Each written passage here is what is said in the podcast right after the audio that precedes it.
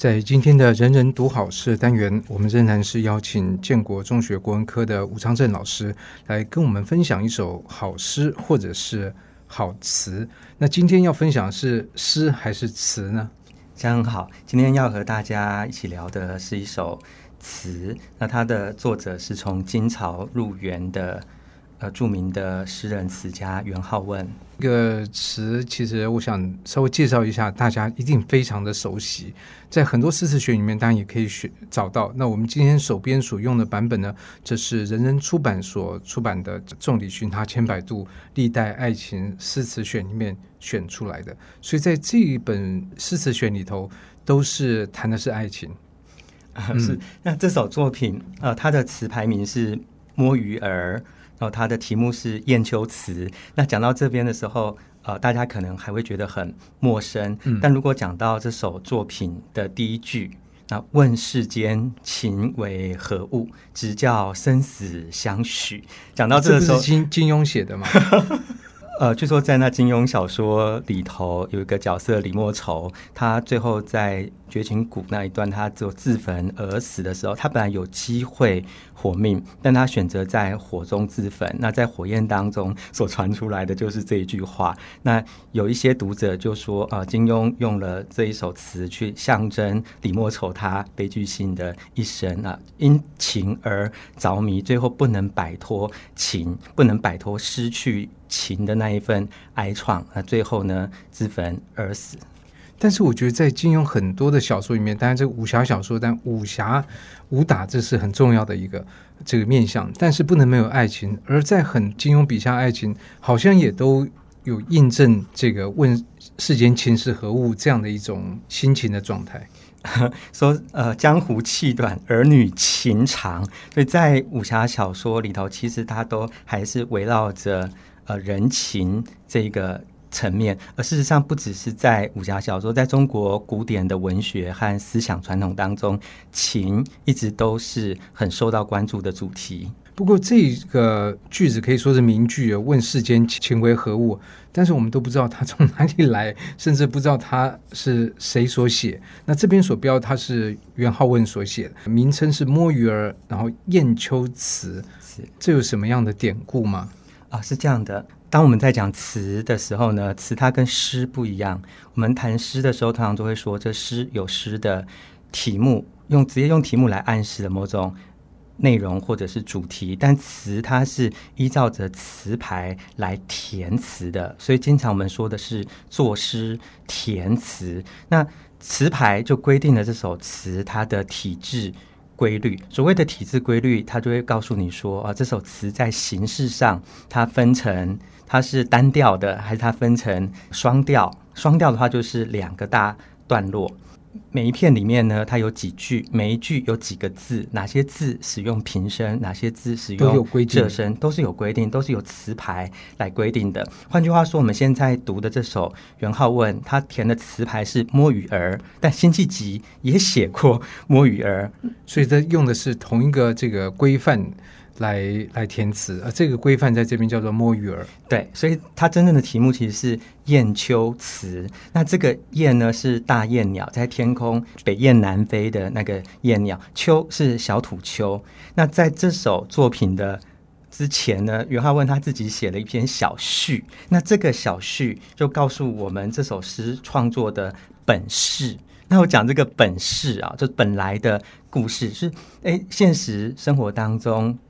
发生了什么事件？他以这个事件为背景，触发了填词的触发了他的心绪。然后他这个心绪呢，想要找到语言跟文字还有节奏，把它陈述出来，因此写了这首作品。好，那那我就呃先跟嘉恒说一下好了。这个袁浩问的他碰到什么样的事件？小序里面他在说什么？嗯、他说在呃乙丑年这一年的时候呢，他要去复试并州。那这一年根据学者的考证，袁浩问十六岁。他要去考试，对，十六岁要去考试。那考试的时候，在路上呢，他就刚好遇到一个捉捕大雁的人，然后在街道上面卖。那个人呢，说说啊，他今天早上捕获了一只雁鸟，他把那只雁鸟杀了，但是另外跟这只是成双成对的雁鸟成双成对的另外一个他脱网而去，可是呢，他没有逃走，他就悲鸣不能去，他在那边悲哀的鸣叫着，而没有展翅逃跑。而最后那只夜鸟竟然是自投于地而死，从天上俯冲到地下，好像殉情一样，为了他的爱侣被捉被杀而心碎，想要殉情。所以他也不能独活，就对了。对，所以袁浩问他听了这个故事了之后呢，他就觉得有点心疼吧，所以他就买了那头自投而死的燕鸟，而且呢，把那只燕鸟埋造了一个墓，把它埋在汾水旁边。然后在旁汾水旁边葬了那个燕之后呢，把石头堆起来啊、呃，代表说这边埋了一只对于爱情非常忠贞的燕鸟，所以号曰燕丘啊。这题目是这样子来的。所以他不仅是这个买了这只燕，把它埋葬了，然后还写了这首词。对，而且他说同行者多位赋诗，可可见他去。考试的时候不是他一个人，旁边其他的朋友呢也都被这件事情触动，大家呢都有一些诗词作品来歌咏。那元好问当时也写了一首《燕丘词》，但他最后说：“旧所作无工伤，今改定之。”他在现场的时候的作品啊是没有配乐，没有写词律，不能配乐的，所以他根据当时候的作品呢配上了音乐。曲调了之后，再重新改写，这就是我们待会要一起聊的作品。这个我们一般很熟的“问世间情情为何物”，但其实背后它有它的这样一段故事。但是我们通常对这首词的接触，好像也就是仅止于那几句嘛，它并不是整首词的全貌。是，那呃，先让我把这首词或这阙词啊，从头到尾读过一遍好了。那这首词它比较长，它是。在格式上面呢，它是属于呃长调，它整首有一百一十六个字，那分成上下两篇的形式。那它是这样子的：问世间情为何物？直教生死相许。天南地北双飞客，老翅几回寒暑。欢乐去，离别苦，旧中更有痴儿女。君应有语。渺万里层云，千山暮雪，知音为谁去？下面是下片。横汾路，期末当年箫鼓，黄烟依旧频楚。招魂楚说何嗟及？山鬼自啼风雨。天也妒，未信与，因儿燕子俱黄土。千秋万古，为留待骚人。狂歌痛饮，来访燕丘处。所以这样的一个事件，就引发他写的这个算是相当长的一阙词吗？对，那词的话，按照字数的多寡，会分成小令、中调和长调。那这首作品有一百一十六个字啊，算是篇幅比较长的长调，所以可以听起来，它在表现上面深情的节奏比较丰富，顿挫也比较明显一些。那如果我们从这整闋词来看的话，刚开始等于就是说，他得知了这个燕居然有这样的一个以以身相许的这么一个自寻短的动作，让他非常惊吓，所以他就提出了一个千古的大哉问。可是问完之后，他又如何去铺陈这样的一个想法跟情绪？是那个大灾问的话，就是问到底情是什么？直教生死相许，人其实都会有一种想要活下去的。动力在灾难发生、突然降临的时候，求生人的求生的意志，这是生物的本能。但他今天说啊，到底情是什么样的东西？为什么人可以因为情把自己的生命都不要了呢？所以他提出了这一个问题，这也是这首作品呢最有价值的地方，那他后面啊，他就一直扣着那个燕的故事啊，所以他说天南地北双飞客，老翅几回寒暑。他就想象那燕鸟本来成双成对，南来北往，形影不离，大概多少年来，他们总是这样子的相依相伴。然后他说欢乐去，离别苦。旧中更有痴儿女，他用这个燕，他想象着燕鸟成双成对的生活。那其中呢，当然会有欢乐的时光，但是也会有离别的痛苦，让他想到，不只是燕鸟啊，所有的世间儿女不也都是这样子吗？在情感的关系当中，大家深陷其中，或有的时候享受情感带来的快乐，但有的时候也承担情感带来的一种牵扯和摩擦。所以他接下来就君应有语，他的这个君呢、哦，他是把那个燕鸟拟人化了，他好像是在祭掉坟丘里面的，总是问他那头雁了。对、嗯、对，他好像是在问他。或者是在设想着那个燕鸟应该如果能够说话的话，它应该会说什么？它应该会想要说什么吧？啊，然后所以下面那一句也很精彩啊，说“渺万里层云，千山暮雪，知影为谁去？”他说那个燕鸟如果能够讲话的话，在他从天上直坠于地而亡的那一瞬间，他到底在想什么？他说，尽管他一个人可以，一只鸟 可以。偏来，我们已经拟拟人化了。对，他说：“渺万里层云，千山暮雪。”是啊，他可以到万里千山之外，他可以高飞到层云当中，他可以呃朝朝暮暮的过着他一如往昔的生活。但是知影为谁去？这仿佛就是在说：你不在了，我活着 有什么意思呢？我一个人纵然可以飞翔，纵然有飞行的能力，但是和我一起飞翔的你，如今不在身旁了，飞翔对我而言还有什么意义呢？哦，所以他这个是十六岁的袁浩问啊，他在看到那个燕鸟投地而死之后的一种浪漫的对于爱情的想象。那这背后他处理的问题其实是关于关于失去，或者是关于离别，特别是关于一个爱侣爱人的。离别，离别了之后，自己的生命好像突然间就变得就挖了一个洞，不不不完整，嗯，而且是一个洞，是而且是一个永远没有办法填起来的洞，而这个洞它会伴随着你一直到万里层云、千山暮雪，无时无刻你都没有办法摆脱它。于是他就很浪漫的想象啊，那只燕鸟与其如此，不如殉情。所以这是他去设想的这个燕的这个状态。是，那所以这个。这阙词的前半部到这边吗？对，前半部是这样子的，下半部的话就是下阙。那如果大家对于那个音乐感兴趣的话，那通常我们词一首我们会称之为是一阙。阙它是在古代这个音乐的单位，所有的词它都是可以配乐而歌的。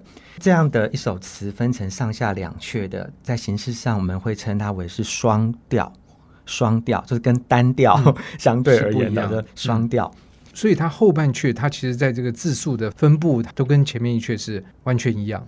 大部分双调的词谱啊，它的上片或者叫上阙，以下片或者叫下阙，它们的结构上都是对称的。嗯、但是它这一首词它比较特别，它其实是有一些些许的不同。比如说上阙，它的第一个句啊，它是问世间情为何物，直教生死相许。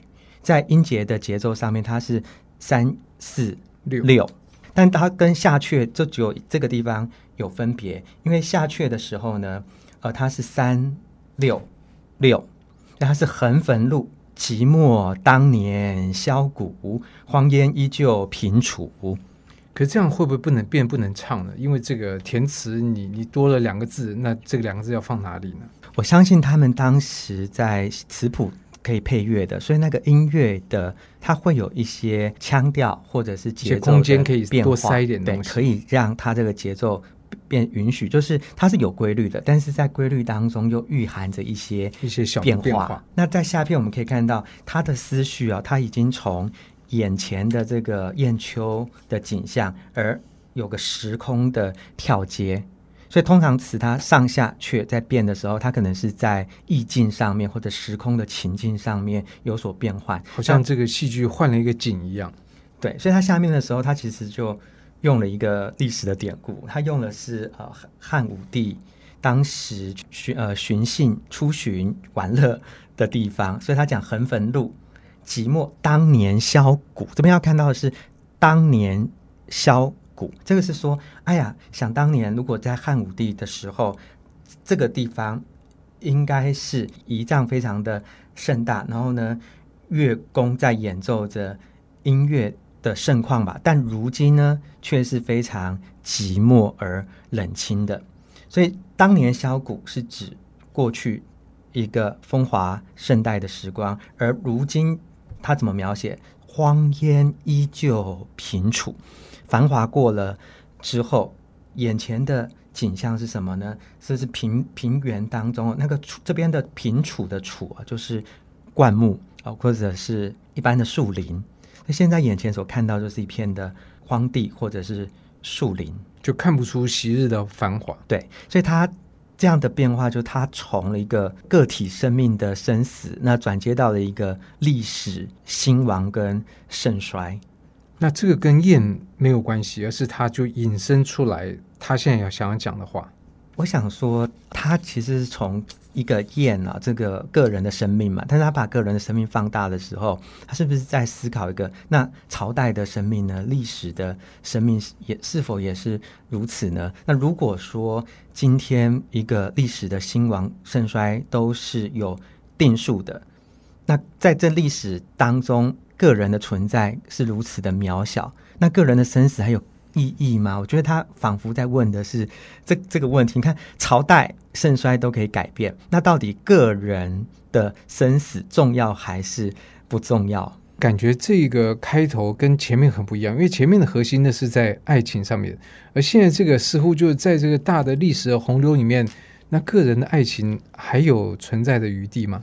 我先说结论好了，我觉得袁浩问他是肯定的，我觉得他背后。一个潜台词啊，仿佛是要说，纵然啊，历史会有兴亡，朝代会有更迭，但是人虽然活得很短暂，但是因为那一份情的执着和缠绵，它可以让某种存在的状态变为永恒。就如同今天那燕鸟，它坠地而亡，但是它会感动元好问跟元好问的朋友们，元好问的朋友们，他也会写下作品，写成诗。写成词，而这些作品当中记录了这样子的情感的痕迹，而这种情感的痕迹会让后来千百年的读者受到感动，而这样子这种情感的永恒性，对于生命而言，它比历史朝代来的更加恒久。我觉得这是袁浩文想说的，所以他在这里等于说做了一个这样的辩证的过程。对，他最后还继继续啊，他还让我们进入到那个楚辞的情境里面，因为他下面他想到了。汉武帝，然后他可能所在的位置又让他联想到了屈原，想到了楚辞，所以他说：“招魂楚说何嗟及？三鬼自题风雨。”那这边用了比较多的典故啊，比如他讲的招魂，招魂是楚辞里面的名篇，这边是楚说。呃，习惯是读成硕，它其实字形上就是写一些的些。嗯、为什么是这样子呢？因为在楚辞，它语言的表述形式经常含带着一些楚地的方言。大家比较熟的是带西字，但少数的作品，例如《招魂》这篇作品当中，它其实是大量的些那个字念说，对，念成说。它其实是一个句尾的句末助词，它可能表达一种感叹。表达一种感叹，或者比较强的语气，或者是一种声音节奏的延长。然后“三鬼自题风雨”，他讲的三鬼是屈原的名篇，在《九歌》里头的三鬼。三鬼是一个女神，所以这边他从历史的情境，他又把我们带到一个神话的情境、神话的世界当中。他讲的这一份情啊，它并不是个孤立，不是一个个案，而是。从历史当中，从神话当中一直绵延而来的，所以他讲的是三鬼自题风雨，所以他这边碰触到一个在历史跟传说之间的界限都显得有点模糊的世界，那是一个更广阔的世界。对，那这样的话，他怎么接续下去呢？他下面他的写是说，呃，天也妒，未信与，婴儿燕子俱黄土。他其实，在不管是讲招魂也好，讲三鬼也好啊，他其实讲的都是一种离别，都是比如说呃生死的离别，还有一个一个爱的对象，但是相爱相欢却不能够相守的一种失落。不管是招魂三鬼，他所要表达就是这样的一种情感的。失去跟离别，所以他最后说的是“天也妒，未信与，啊、呃，婴儿燕子俱黄土”。那个元好问自作多情呢，他觉得那个燕鸟他们本来成双成影的，好像遭到了天的妒忌吧。可是为什么又说俱黄土呢？因为这样其实今天那个大雁就算不投地而死，它总有一天也是会都变黄土。这边的那一句应该是要连上读的，说今天那个夜鸟的死啊，哎呀，好像是老天妒忌，因为人世当中、历史当中、神话当中，能够有情人终成眷属的，毕竟都非常的稀有。所以现现在呢，燕鸟被拆散了，可是元好问他想要替那个燕鸟伸张他们的情爱，所以他说：“未信与婴儿燕子俱黄土。”他不想要这只燕鸟，这一只这么钟情的、专情的燕鸟，它的生命就像是一般的黄莺啊、一般的小燕子一样啊，而就被死掉了。他不甘愿，元好问不甘愿，元好问把自己对于情的一份投射。呃，对于情的一份执着啊，投射在这个燕鸟身上，所以他要替那个燕鸟立种。所以说，千秋万古为留待骚人，骚人就是这边就是指多愁善感的诗人，他没有办法去逆转那个燕鸟的生命，但是他能够在燕鸟死了之后替他立一个种，而且写一首作品歌颂这个了不起的深情。那他相信，在千秋万古之后，一样会有和他同样的诗人们经过，知道了这个故事，心中会受得触发，狂歌痛饮来访雁丘处，因为他相信这一份情爱执着是属于人之所以为人的一份斩不断的，会随着历史而绵延下来的。所以很精彩一些词，而且这是元好问十六岁的作品，十六岁，所以其实里面有一种。浪漫啊，还有一种他故作老成。呃，我不觉得他故作老成哦，我我会觉得他比较浪漫，而这个浪漫反而是一种不经世事的，他是不了解世态的苍凉。所以，如果今天故作老成的话，或者是一个已经备受风霜折磨的，他可能就会故作豁达之语。但是，十六岁的袁浩问他其实是要逆天的。对，我会说他故作老成，就那种感觉或许不是那么精确，而是说他这边要跟千秋万古，要跟历史，要跟神话，那个是 How dare you？你怎么这么大胆？对，所以其实蛮，他有一种有一种义愤填膺的，好像要伸张天理跟正义，然后他的情绪非常的强。你看刚才讲到最后的那两句啊，狂歌痛饮来访雁丘处。这个在今天应该会有问题吧？这个还没有成年，所以不能喝酒。呃，在古人的话，可能那是他们生活习惯的一部分啊、不过讲到狂歌痛饮的话，他在作品里面也化用了很多前人的诗文句子，比如这个应该是杜甫写给李白。杜甫写李白的作品里面呢。杜甫他非常赞赏、仰慕李白的才华，但里面有一首作品，他说：“痛饮狂歌空度日，飞扬跋扈谁为雄？”所以，他原本是杜甫用来描述李白那种傲岸不羁的姿态，天才一世。但这个地方，元好问把他借来讲自己的这一份情的激动，不能自已。同时，我觉得也显现了这个十六岁少年，他其实读了不少书。哦，是除了这句之外，他前面讲包括《楚辞》的招魂，还有《楚辞》里面的山鬼，这些是很明显的展现了他的学问跟知识。还有他引用了汉武帝当时候游幸寻寻欢乐的地方，这也是他的典故。所以这整阙词其实第一个这个。感情非常丰沛，然后在里面真的要做学问，其实有很多的线索是含藏在里面。那今天这阙词呢，我就很感谢吴长城老师帮我们解释。经过他这样解释，我相信我们对这首词一一方面有更多了解，二方面也可以触类旁通，会通到更多更宽广的文学的世界。那今天谢谢吴长城老师，谢谢，谢谢嘉恒，再见。